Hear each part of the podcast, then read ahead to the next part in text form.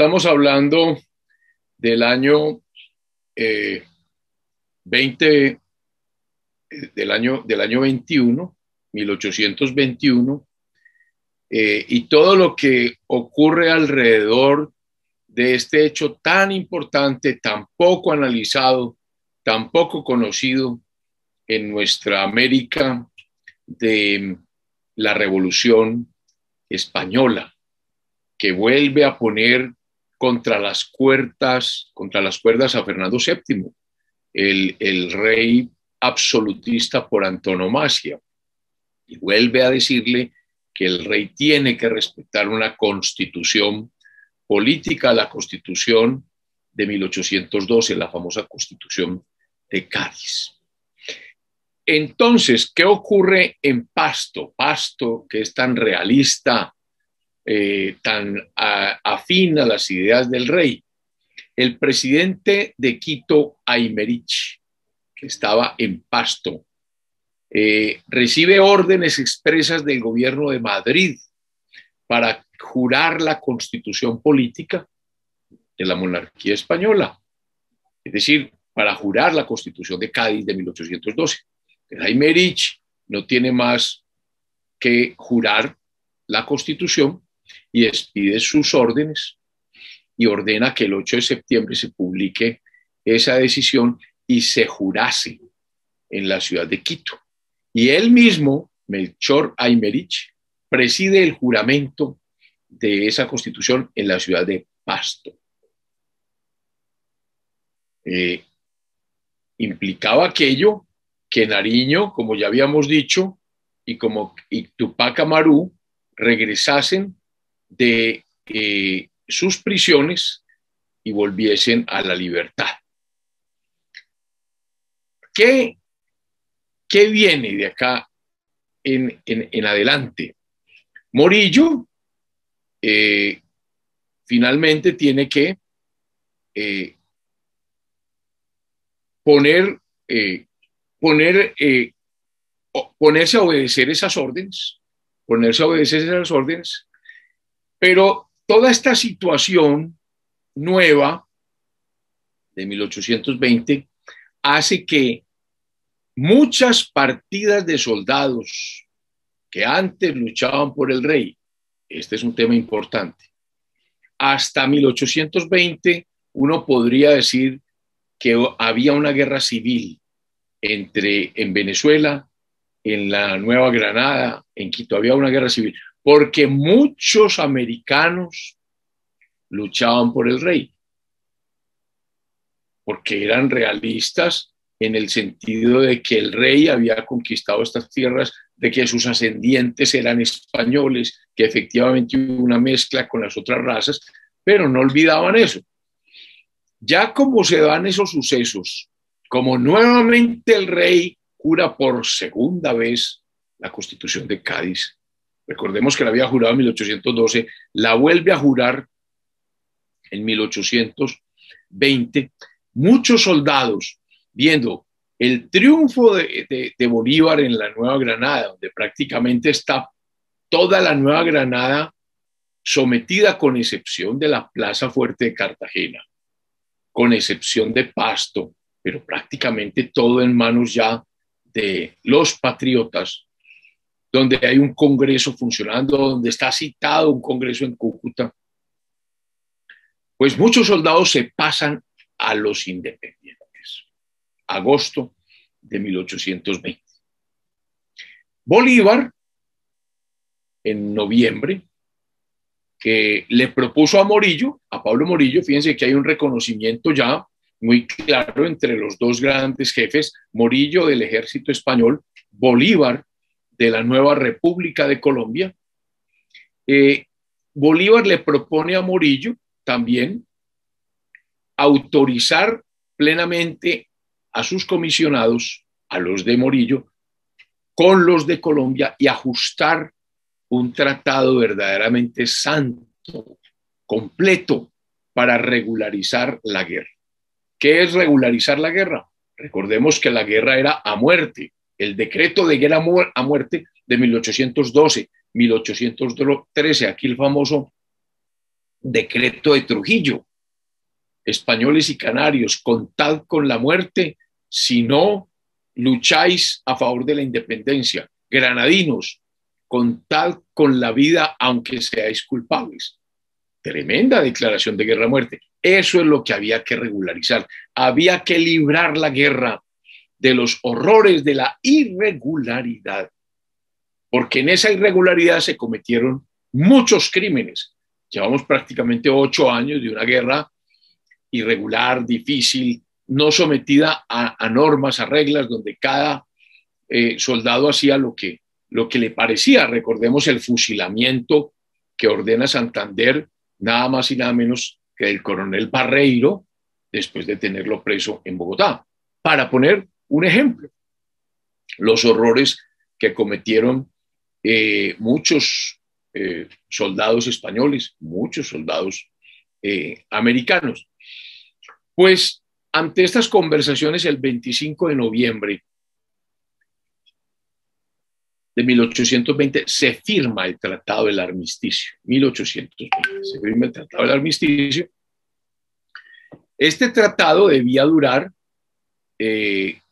debía durar seis meses y extenderse a toda Colombia. De manera que cada parte, los españoles como los americanos, debían conservar el territorio que en ese momento ocupaban y cuyos límites fueron expresados por lo tocante a las provincias de Venezuela.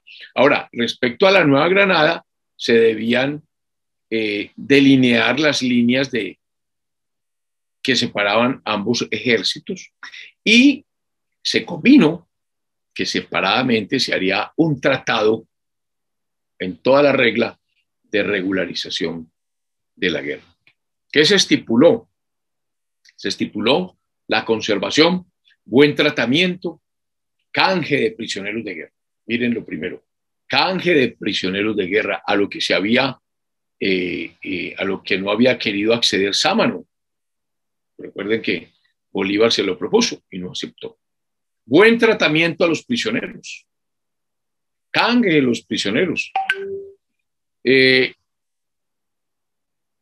que los desertores de cualquier ejército y que hubiesen sido apresados no podían ser castigados con la pena capital. Otro tema importante tampoco podían ser castigados con la pena capital cualquier que fuese tachado de conspirador o desafecto a cada una de las causas.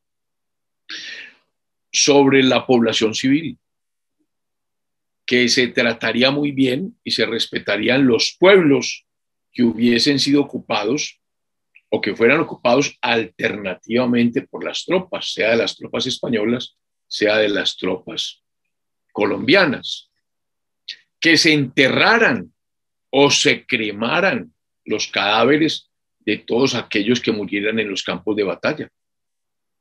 Entonces, hay un tema del derecho de gentes. Ese tratado tan importante se firmó el 26 de noviembre de 1820 y fue ratificado. Observen ya el constitucionalismo. Se suscribe un tratado pero debe ser ratificado por cada uno de los presidentes. Fue ratificado por el presidente de Colombia, Simón Bolívar, por el general en jefe del ejército español, Pablo Morillo, el 27 de noviembre. Es decir, como dice el profesor José Manuel Restrepo, en aquel hermoso día se acabó la guerra de feroz exterminio iniciada por los españoles eh, para castigar a los rebeldes venezolanos y retaliada por los americanos bajo la declaratoria expresa que mencionamos en 1812. Por lo tanto, con ese tratado de 1820, de finales de 1820, se destruyen todos esos crueles y diferentes modos en que se involucró a la población civil y comienza una nueva etapa. Concluido el tratado, miren lo que, lo que viene aquí tan interesante, concluido el tratado, Morillo manifiesta por medio de sus comisionados que él quería conocer a Simón Bolívar, a su enemigo de tantos años. Morillo estaba aquí desde 1814, 1815, estamos en 1820, que deseaba tener una entrevista con Bolívar y Bolívar aceptó. ¿Dónde? En Venezuela, en eh, el estado que hoy conocemos de, de Trujillo, en una parroquia que se llama Santa Ana, que está en mitad del camino entre la ciudad de Trujillo y el pueblo de Carache, entre Carache y Trujillo. Ambos generales marchan a aquel pueblito, aquella aldea, Santa Ana, seguidos únicamente por algunos jefes y decanes, no por sus ejércitos. No por sus ejércitos. ¿Quién fue el primero que arriba a Santa Ana? Pablo Morillo. Pablo Morillo, eh, el primero que llega allá y envía, llega a Santana, Bolívar no ha llegado, está en camino, e inmediatamente envía cuatro oficiales al encuentro de Bolívar, del presidente de Colombia. Y luego el mismo Morillo sale con su comitiva a recibirle a la entrada del pueblo de Santa Ana. Dice Restrepo que al acercarse en ambos de sus caballos, algunas leyendas dicen que Bolívar iba en, iba en una mula, la mula es un animal muy interesante para América, eh, bajan de sus, digamos que sus corceles, pues, y inmediatamente se dieron un estrecho y fraternal abrazo. Miren lo que, lo que hizo la guerra, un estrecho y fraternal abrazo. Y también la torre, que venía con Murillo, hizo lo mismo con Bolívar, que eran los dos grandes jefes, Murillo y la torre. De otro lado, eh, Simón Bolívar. Luego de ese primer encuentro, eh, van a, la, Santa Ana. Morillo dispuso que se hiciera una comida sencilla, eh, con buena, buena comida, delicada, y empezaron los brindis. Empezó a repartirse el licor correspondiente. Se expresaron sentimientos muy nobles de un lado y de otro en favor de la paz y la reconciliación. Se hizo un elogio de quienes habían peleado durante esta larga guerra, de quienes habían muerto. Eh, parecía que aquellos dos grandes generales que se habían combatido tan duramente en estos cinco años de guerra hayan olvidado de repente todos sus antiguos resentimientos y en ese momento solo se respiraba amistad y unión fraternal. Y el mismo, el mismo sentimiento fue expresado por los demás jefes de uno y de otro gobierno que asistieron a esta eh, importante eh, entrevista en Santa Ana. En este instante, eh, el general Morillo en ese momento ya había recibido una orden del Ministerio Español relevándolo por instancias suyas. ¿Por qué? Porque él no estaba de acuerdo con ese juramento de esa constitución de 1812. Les había pedido el relevo eh, como general en jefe del ejército de Venezuela y llega la orden dándole el permiso para regresar a, la, España. Entonces fue nombrado Miguel de la Torre, que estaba en ese momento con Morillo, para sucederlo en el mando. Eh, inmediatamente Morillo se traslada a Caracas. Morillo quedó gratamente impresionado de ese encuentro de, de Santa Ana, me parece eh, muy importante. Mm, dicen que en el lugar donde se encontraron y se abrazaron, ellos mismos eh, buscaron una piedra para hacer un túmulo, para, para hacer esa recordación de ese momento y personalmente ellos arrastraron una gran piedra para colocarla en el lugar donde se abrazaron. Eh, lamentablemente dice la historia que ese bendito túmulo no se construyó nunca. Bueno, valdría la pena volver a, a, a, rehacer y hacer un homenaje al lugar donde se encontraron, yo diría que esos dos grandes ejércitos, porque ya estamos hablando de dos grandes ejércitos, el ejército independiente y el ejército español. Morillo el 17 de diciembre de 1820 se embarca para España, eh, acompañado de los oficiales más importantes, eh, y deja la guerra donde fue protagonista durante cinco años y medio. Y sale del panorama de la historia don Pablo eh, Murillo. Hablemos de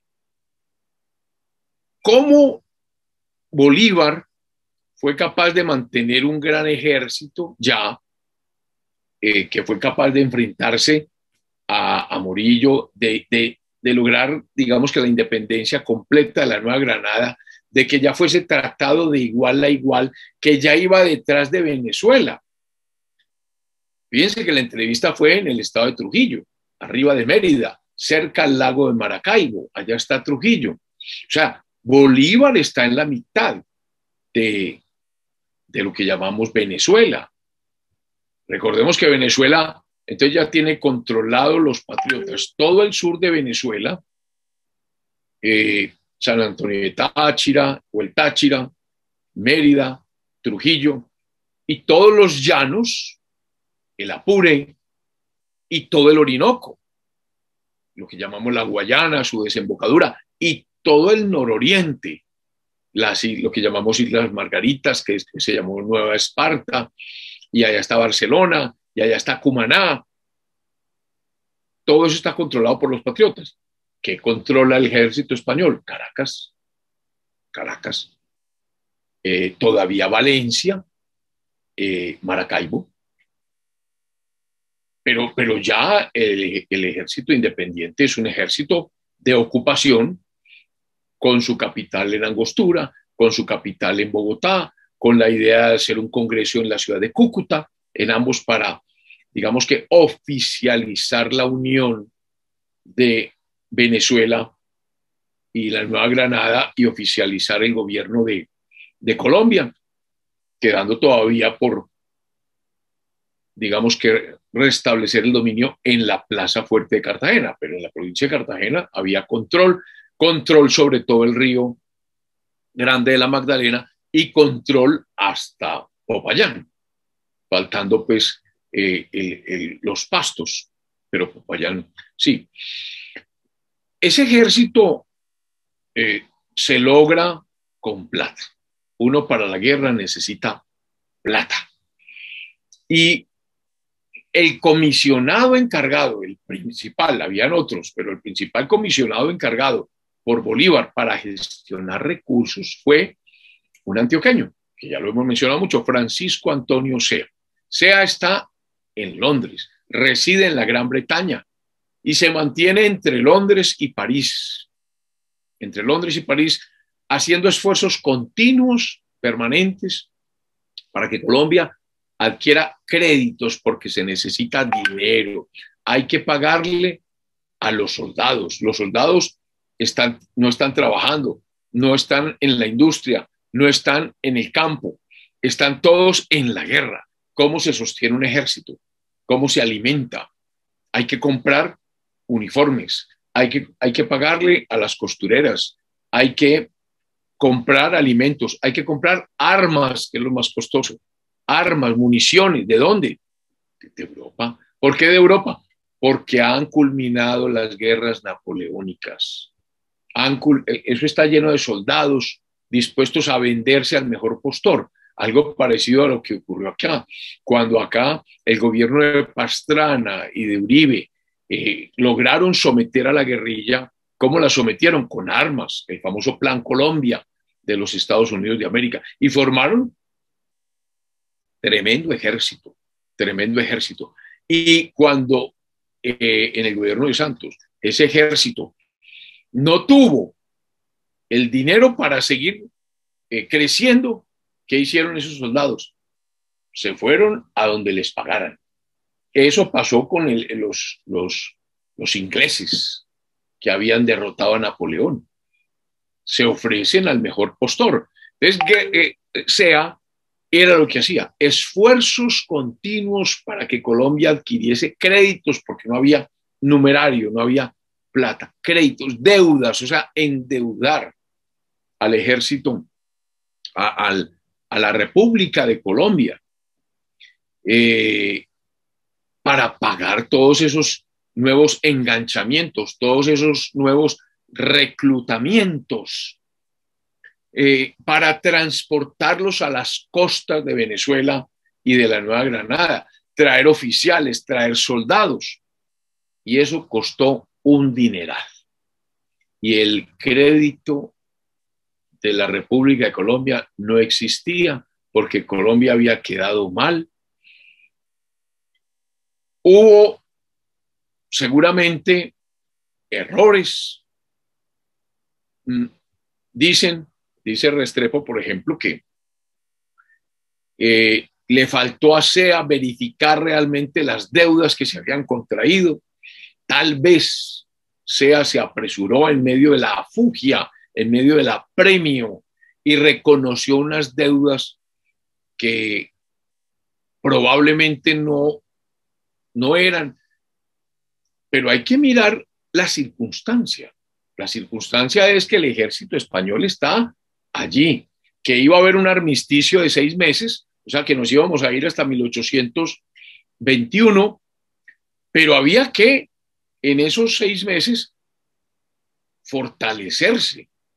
Había que organizar con toda la regla para liberar a Venezuela. Venezuela estaba ocupada para liberar a, a Quito, o sea, al Ecuador, y para ir más abajo, porque Bolívar tenía una visión americana, geoestratégica, amplia, para semejante epopeya, para semejante ejército, que fuese capaz de derrotar al ejército español en Venezuela y luego irse a lo que Bolívar tenía en mente, la campaña del sur, para ir hasta Chile y Argentina, porque esa era la, la, visión de, Bolívar, necesitábamos dinero. Y se cometieron muchos errores, se cometieron muchos errores.